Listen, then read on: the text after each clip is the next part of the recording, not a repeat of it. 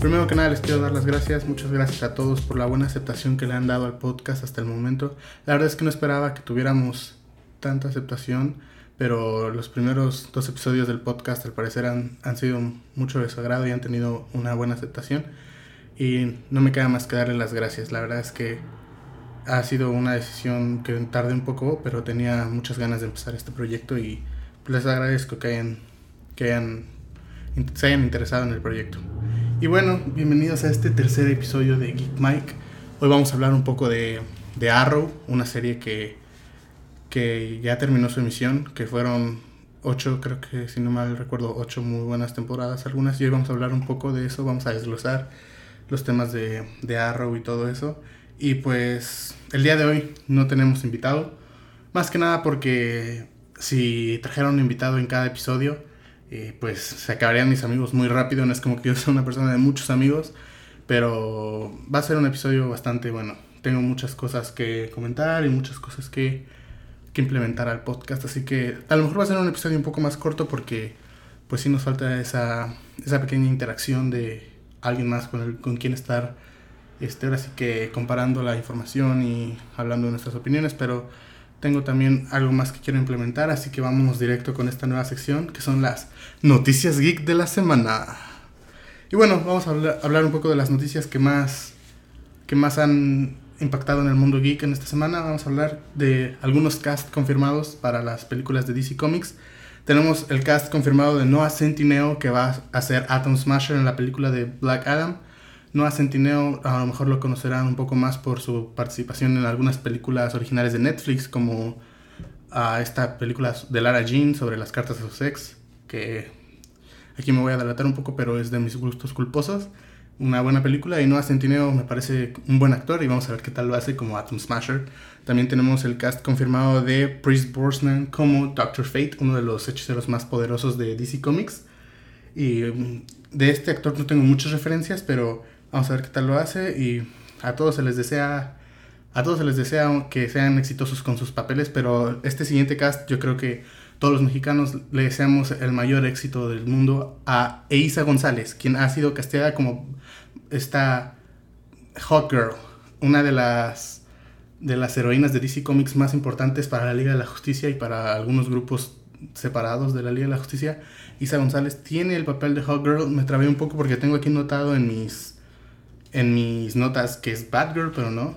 Isa González ha sido casteada como Hot Girl y pues ahora sí que se le desea lo mejor y veamos qué, qué interpretación nos da. Que Isa González ha pegado mucho los últimos años en Hollywood y esperemos que haga una, una interpretación muy buena. La verdad es que esa noticia me da muchísimo gusto.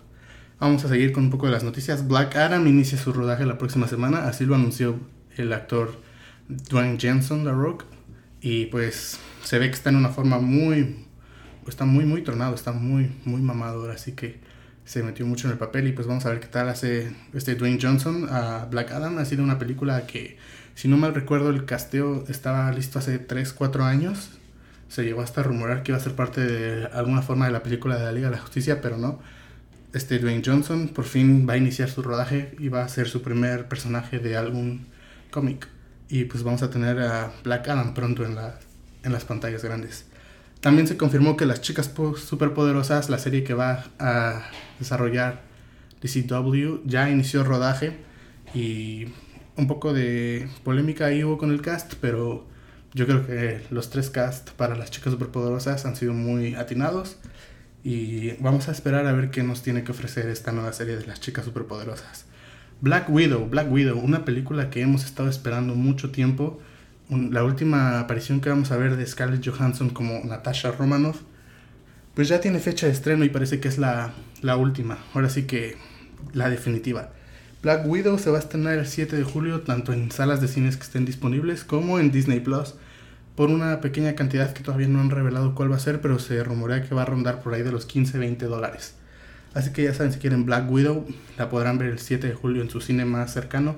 O si tienen Disney Plus y quieren verla en su comodidad de su casa, pagando 15 a 20 dólares la van a poder ver.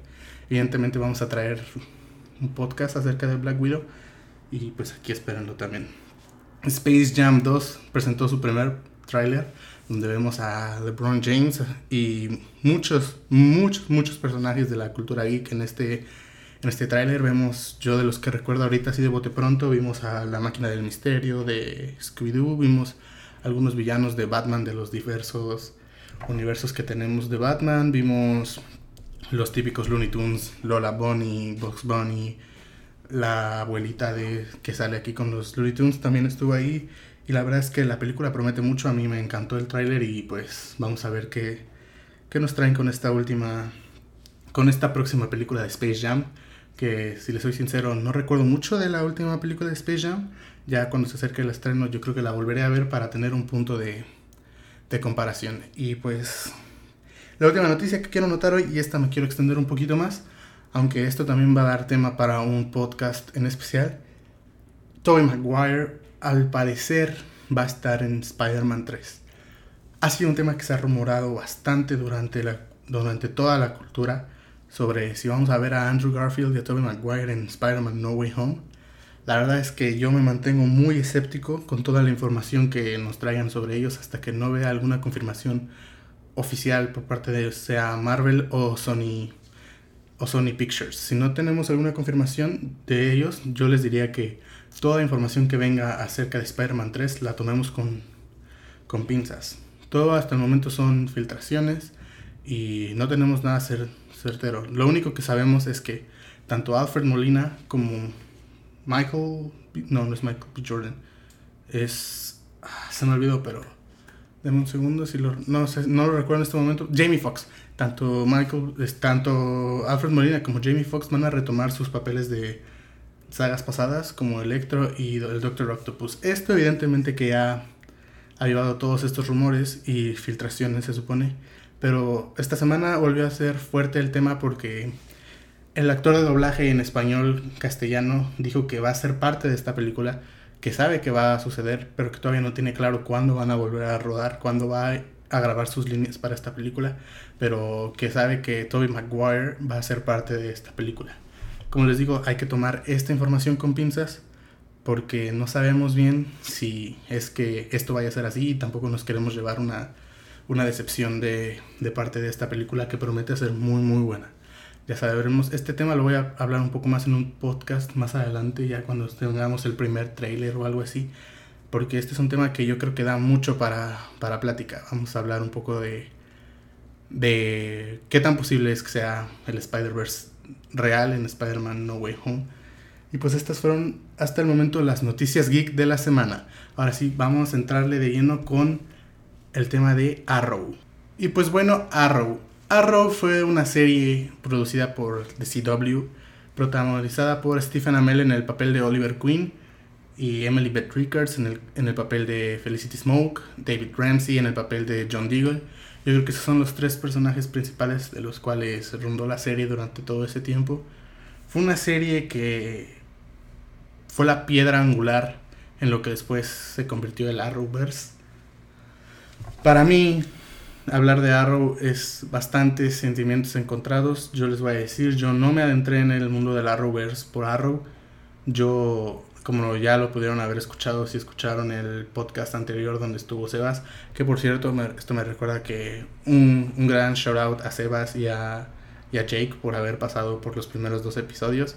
La verdad es que cuando, cuando tuve en mente lo de los invitados, los quería ellos primero juntos en un mismo episodio, pero luego me di, me di cuenta que les podría sacar más provecho por aparte y el el que hayan aceptado la invitación sin tener mucha información del proyecto, la verdad es que yo se los agradezco mucho. Y pues un gran shout out para ellos, pero... Y ahora sí, como les estaba diciendo, yo soy más fan de Flash. Yo me adentré a la Rovers por, por Flash y... Este...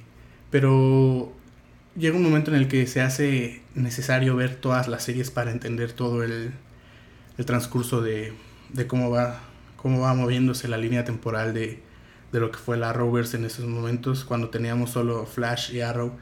Era increíble ver a los personajes cruzándose entre series, pero vamos a hablar primero de, de los puntos buenos que tuvieron, de que tuvo Arrow, porque este, este podcast va un poco más centrado en Arrow.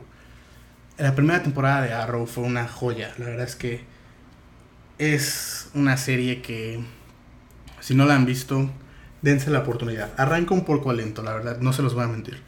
Yo la primera vez que la intenté ver no me atrapó en el primer episodio, ni siquiera lo terminé de ver, pero le tuve que volver a dar la oportunidad porque mucha gente me estaba diciendo que era muy buena y que era muy buena y le volví a dar esta oportunidad. ¿Cuál fue mi sorpresa?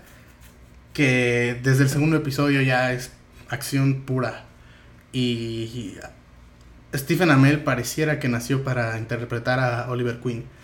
Da una interpretación del personaje magnífica, la verdad es que es de mis puntos favoritos de toda la serie. De hecho, hasta, hasta el momento en que pues Oliver muere, Stephen Amell da una interpretación magnífica y hace un, un personaje bastante entrañable, de las mejores interpretaciones que yo he visto en la pantalla chica.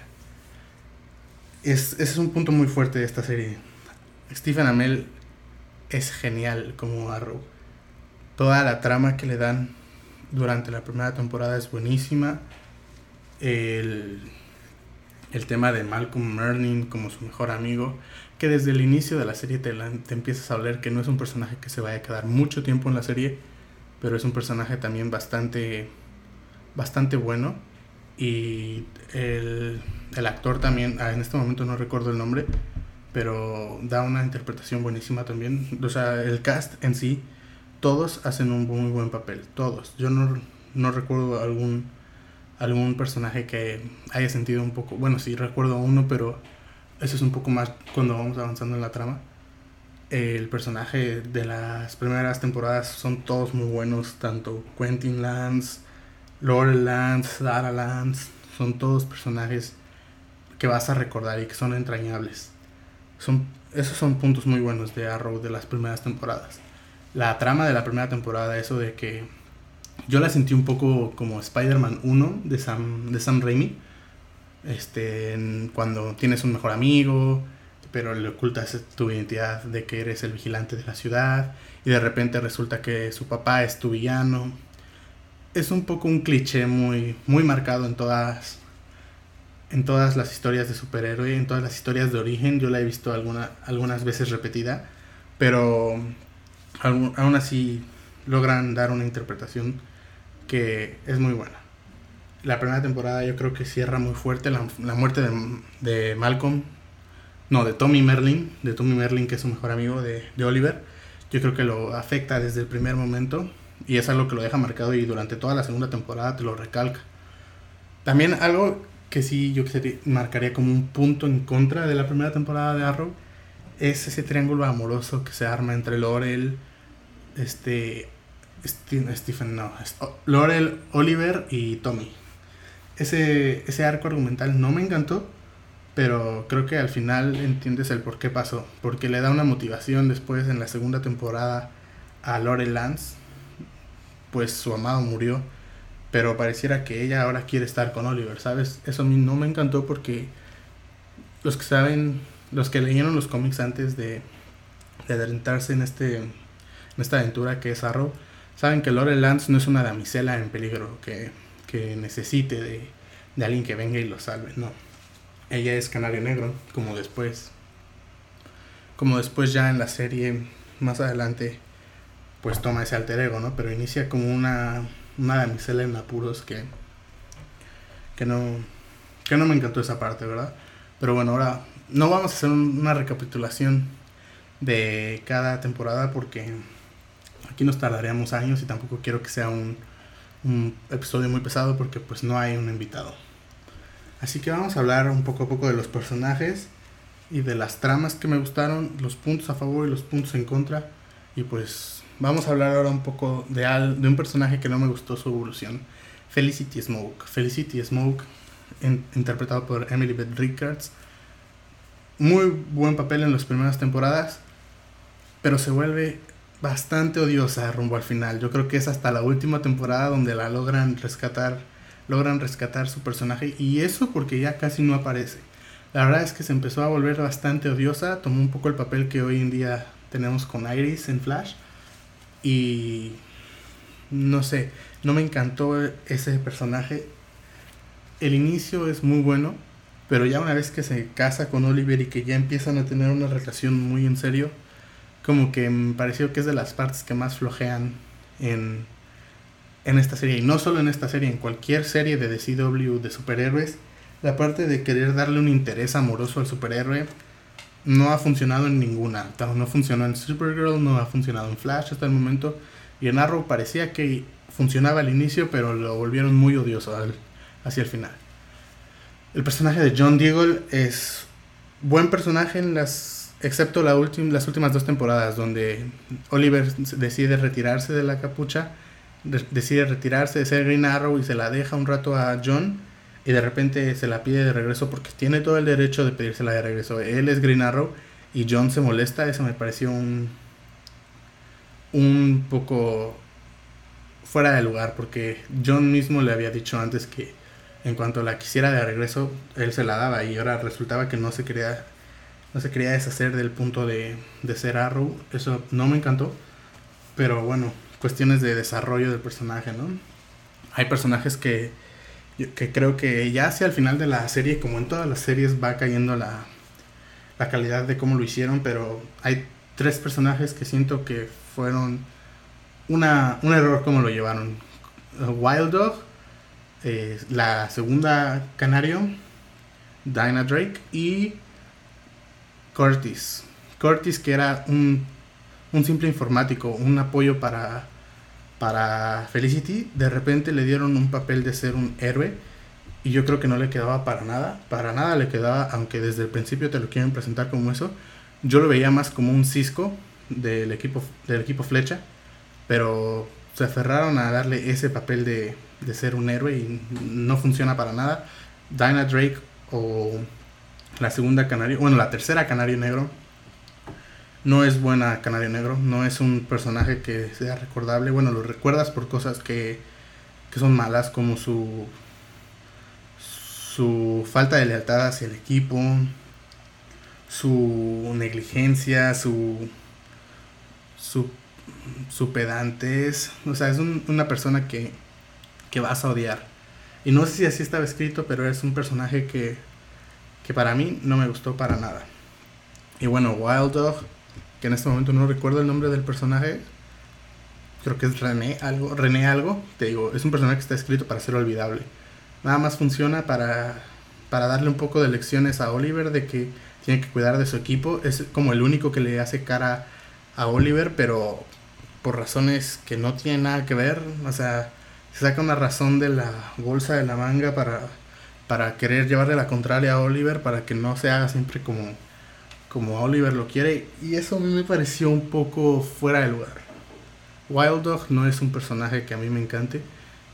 Y pues bueno, al final, pues ahí formó parte de, equipo flecha hasta el final. Y pues ahí, ahí lo tuvimos que aguantar un, buen tiempo. Esos son algunos de los puntos malos que yo le vi a la serie. pero, ¿qué más? ¿Qué más podemos comentar malo? A ver, discúlpenme un segundo. Ya, ahora sí. Este, y pues vamos a hablar un poco más de las temporadas que yo considero que son las malas. Porque toda serie de más de dos, tres temporadas tiene, lamentablemente, temporadas malas, pero también sirven como temporadas de transición, temporadas donde experimentas un poco para ver qué está funcionando y hasta dónde te quiere llevar tu audiencia. Yo creo que las temporadas malas de Arrow serían la temporada 4, creo, creo que es la donde el antagonista es Damien Dark. Es una temporada horrible. ¿Por qué?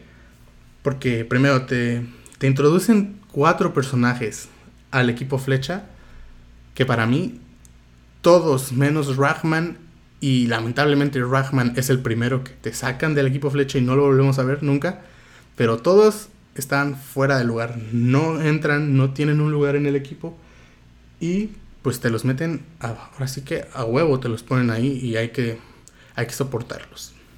Damien Dark es un villano regular. No voy a decir que es malo. No es un...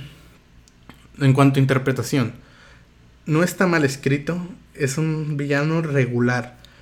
Lo que se me hace un poco sus puntos en contra de Damien Dark es la interpretación del actor. Porque el personaje no está mal escrito, pero el actor es ese típico actor que actúa de su papel, no del papel que le dan. Le dan un papel para que sea él, no te, no te expone ninguna emoción, no tiene ninguna, ningún buen diálogo, todo lo dice sobre el mismo tono. Es una temporada de verdad mala, mala, mala. Yo creo que esa es una de las peores. Otra que yo considero también de las peores temporadas. La penúltima donde a cada dos por tres tenemos un capítulo de problemas amorosos con Felicity, con Oliver. Incluso de repente te meten ese, esa trama de que Curtis tiene un nuevo novio porque lo dejó su ex esposo. Y también tenemos más drama romántico que no, no digo que estas series no tengan lugar para el romanticismo, la verdad es que sí, y a veces se, se disfruta que tengamos una relación en pantalla para alguno de los personajes, porque al fin y al cabo nuestros personajes son eso, son personajes, pero también tienen su propia vida y merecen el, tener una relación amorosa, una vida amorosa, ¿no? Pero esta temporada parecía una temporada de, de Gossip Girl, o sea, era una temporada que dejó muy de, muy de lado el, lo que era la acción, que era lo mejorcito de esta serie, lo que la separaba de, de en ese momento Flash o Supergirl, era una acción de era una serie de acción cruda y muy dura. Y pues de esta temporada yo la considero mala por esas razones. No, yo creo que esas son las dos malas temporadas de Arrow. Buenas temporadas, Arrow tiene bastantes. La verdad es que haciendo un recuento son más las temporadas. Nada más déjenme corroborar un dato porque les llevo diciendo que son ocho temporadas durante todo el podcast. Voy a corroborar ese dato porque a lo mejor me estoy, me estoy yendo por las ramas y no es así, pero yo recuerdo que son ocho temporadas. Un segundo. Arrow. Es que no tengo buena señal aquí, pero bueno. Vamos a suponer, es la, una disculpa, la verdad es que también esto no se los he comentado, es que estos dos últimos capítulos, tanto el pasado con Sebas como este, lo estoy grabando desde desde las playas de Tulum, entonces no tengo muy buena conexión a internet aquí.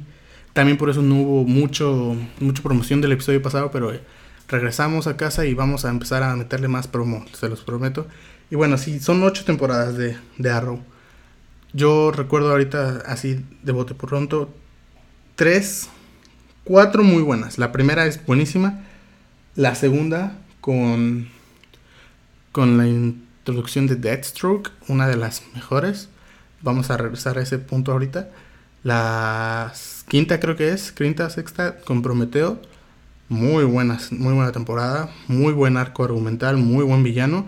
Y la última, yo creo que dan un cierre muy bueno, un cierre decente, un cierre al nivel del cierre que merecía Oliver. La verdad es que fue una muy buena serie nos vamos a saltar un poco de por qué creo que es buena la segunda temporada con Deathstroke. Vamos a ir directo a hablar de, de la cuarta de Prometeo y la última, la cuarta de Prometeo. Yo creo que es el villano que mejor ha sido escrito junto a Reverse Flash en todo este Arrowverso. Es un villano que desde el inicio te deja claro cuál es su impulso, cuál es su.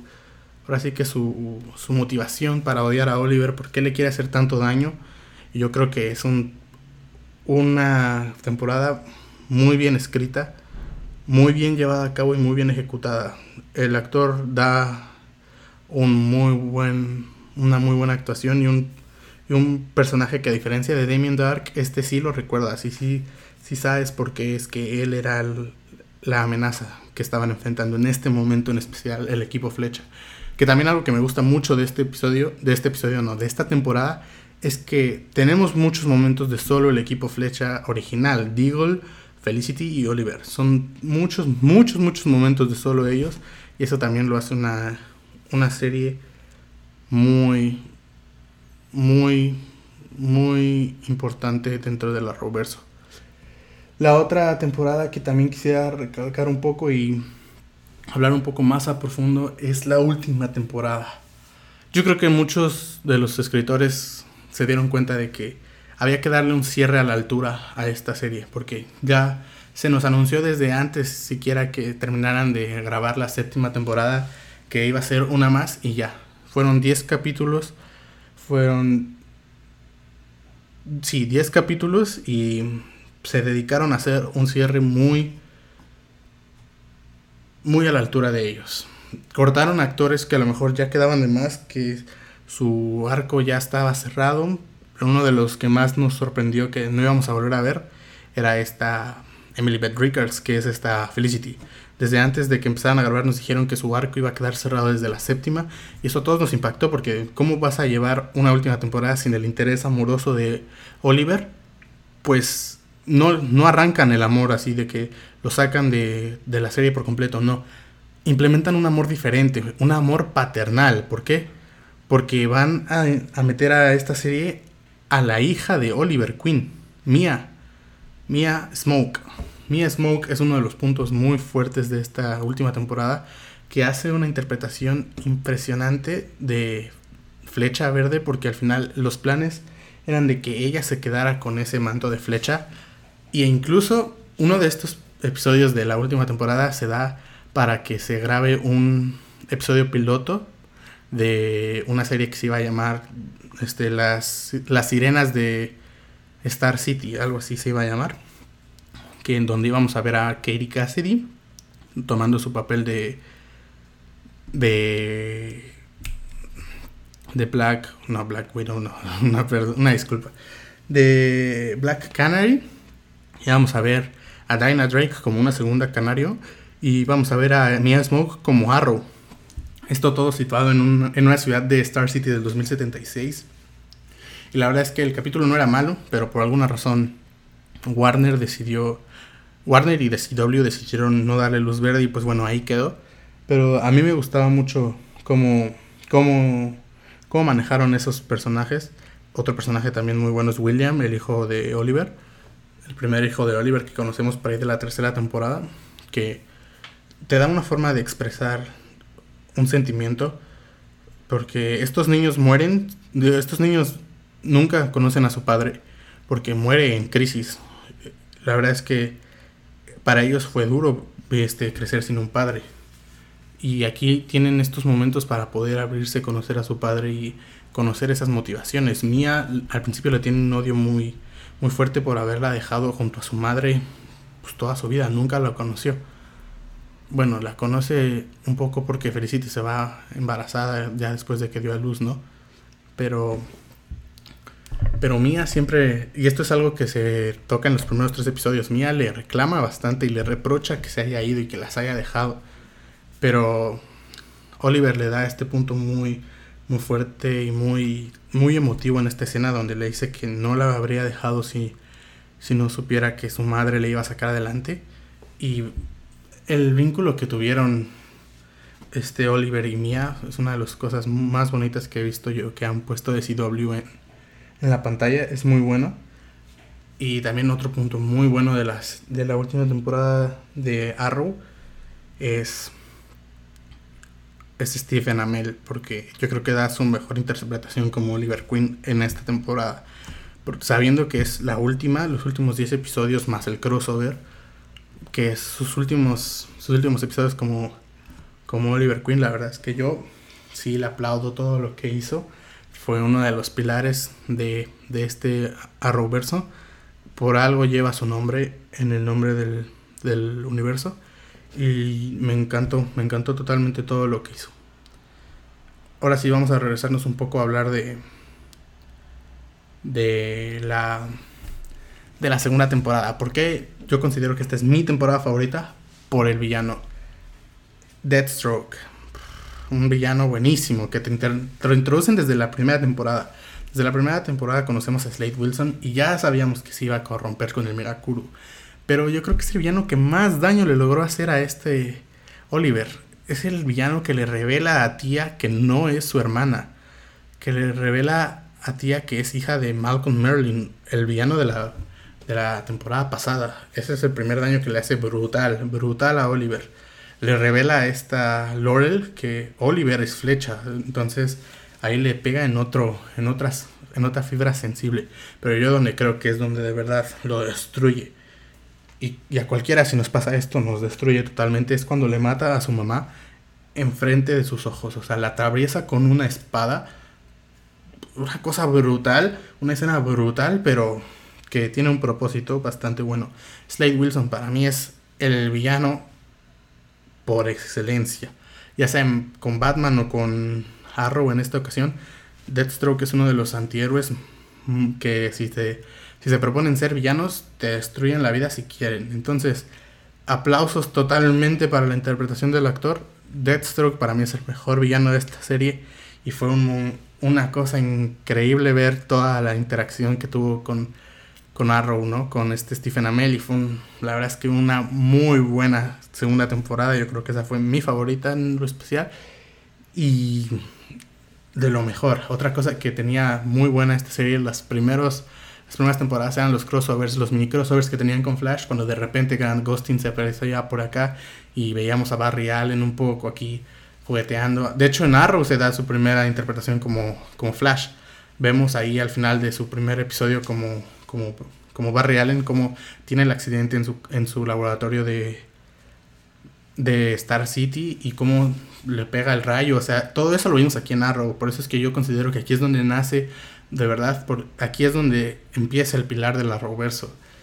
Este, también los crossovers, yo creo que todos son buenos. No, no hay un crossover malo, pero vamos a hablar un poco de lo que fue el, el momento duro.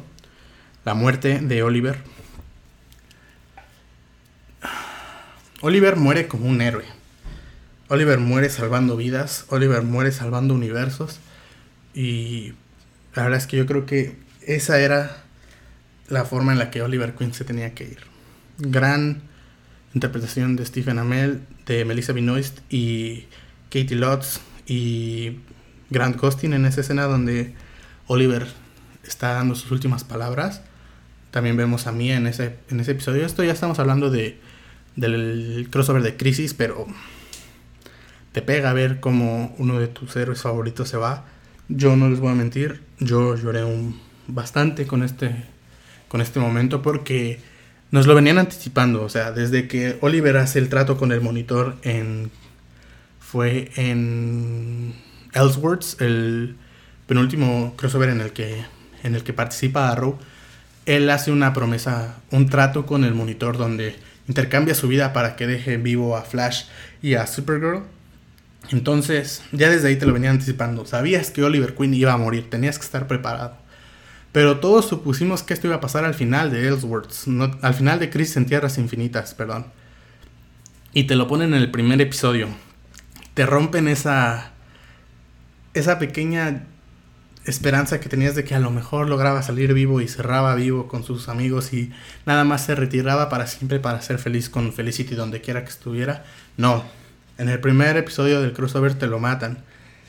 Y eso a mí me impactó que tuvieran ese coraje de, de matar a Oliver Queen en el primer episodio del crossover más grande que hemos tenido en DC Comics porque es el crossover más grande. O sea, se rompió el multiverso pero nació uno totalmente nuevo Vimos que Grant Gustin y Ezra Miller convergieron en una misma habitación siendo sus versiones de Flash. Y, pero ese es el momento que yo, si tuviera que hacer un, un review del crossover de Crisis en Tierras Infinitas, ese es el momento que yo recalcaría como el momento más importante. El momento en el que muere Oliver Queen y que sabes que un viaje que llevas de 8 años junto a él, ahí llegó el final de Oliver Queen. Y para mí fue un momento genial. Fue un momento a la altura de Oliver. Murió peleando, murió en batalla y murió siendo un héroe. Porque Oliver Queen al fin y al cabo, hasta el último de sus días, fue un héroe. Yo quisiera cerrar un poco el tema de Arrow diciendo que Arrow fue una serie buena. Tuvo sus altibajos como todas las series no recuerdo ninguna serie que sea perfecta de, de pies a cabeza, pero Arrow es una serie buena, que si no han visto yo se las recomiendo totalmente. La interpretación, el, el manejo de guion, la dirección es buena en, todas, en todo momento. Todas sus temporadas son memorables. Las vas a recordar por algo, por un villano intrascendente como en algunas veces se vio o una escena en particular, pero todas las temporadas tienen algo, algo que te va, te va a atrapar y te va hacer que la recuerdes por la posteridad. Yo, si le tuviera que dar una calificación, que es un poco algo que hemos estado haciendo en este podcast, que al final calificamos todas las series o películas como fue en el Arrowverse, con el, con el corte de Zack Snyder de la Justice League, yo si tuviera que darle una calificación a Arrow le daría un 8. Porque fue buena, pero sí tuvo sus altibajos. Y hay cosas que pudieron haber sido mejores, pero se perdonan muchas cosas por la forma en la que la cerraron. Yo creo que entendieron lo que queríamos los fans y le dieron el cierre que, que merecía. Y es ahí donde me nace una pregunta que vamos a abordar a lo mejor en tres o cuatro episodios, pero es un episodio que tengo muy claro que vamos a hacer. Y es donde me nace la pregunta de que si el Arrowverse tuvo que haber muerto junto con Oliver. Porque después de la, de la muerte de Oliver, más que la última serie que sacó de CW, que es este, Lois y Superman, todas las, todas las temporadas después de la muerte de Oliver, de las demás series, Flash, Supergirl, Legends of Tomorrow, Batwoman, han sido malitas, malitas, malitas.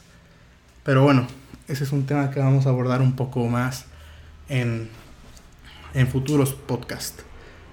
Como les digo, en este podcast quería hablar un poco de Arrow, de cosas que me gustaron y cosas que no. Y pues ahí quedó Arrow.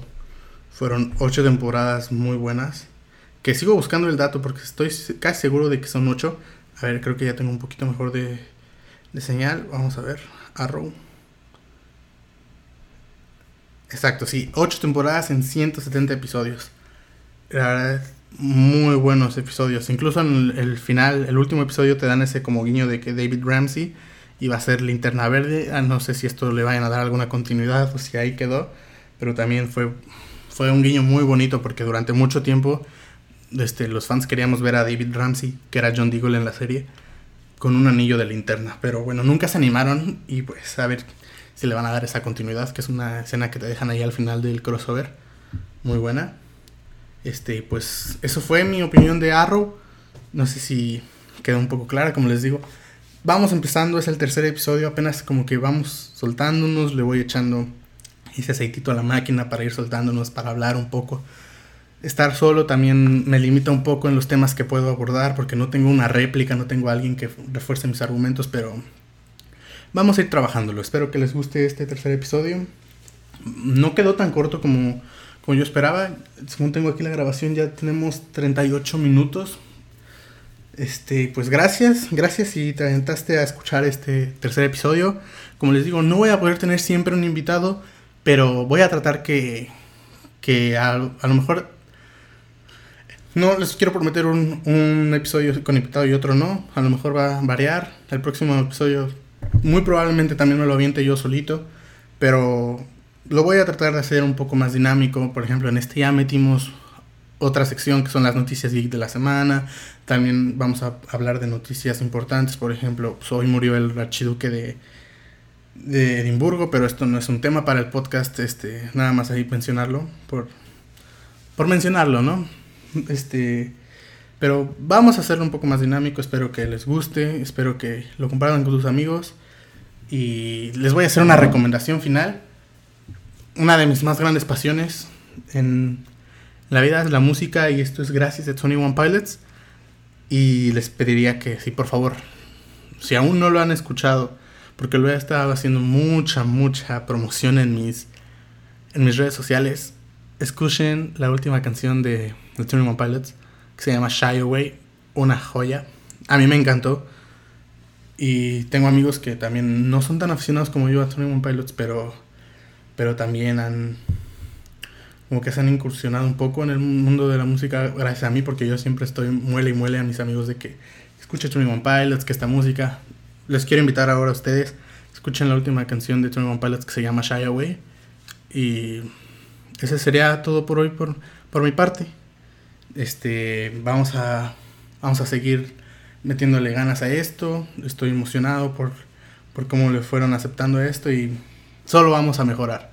Este, vamos a mejorar y vamos a traerles un podcast de calidad. La verdad es que se lo merecen y muchas gracias a todos y espero que les haya gustado el episodio, lo compartan con sus amigos y si llegaste hasta aquí, muchas gracias porque yo sé que a lo mejor no es la dinámica de cuando trae un, un invitado, pero también es un espacio para hablar un poco de los temas que me gustan a mí y espero que te gusten a ti. Yo soy Mike, esto fue Geek Mike y nos veremos la próxima vez que la fuerza de la verdad. Ah, va, va, va, me equivoqué, carajo. Pero bueno, vamos a. Estas son cosas que pasan porque lo grabamos todo de tirón, pero bueno, lo vamos a volver a hacer. Yo soy Mike, esto fue Geek Mike y nos veremos la próxima vez que la fuerza de la velocidad nos hagan converger. Bye.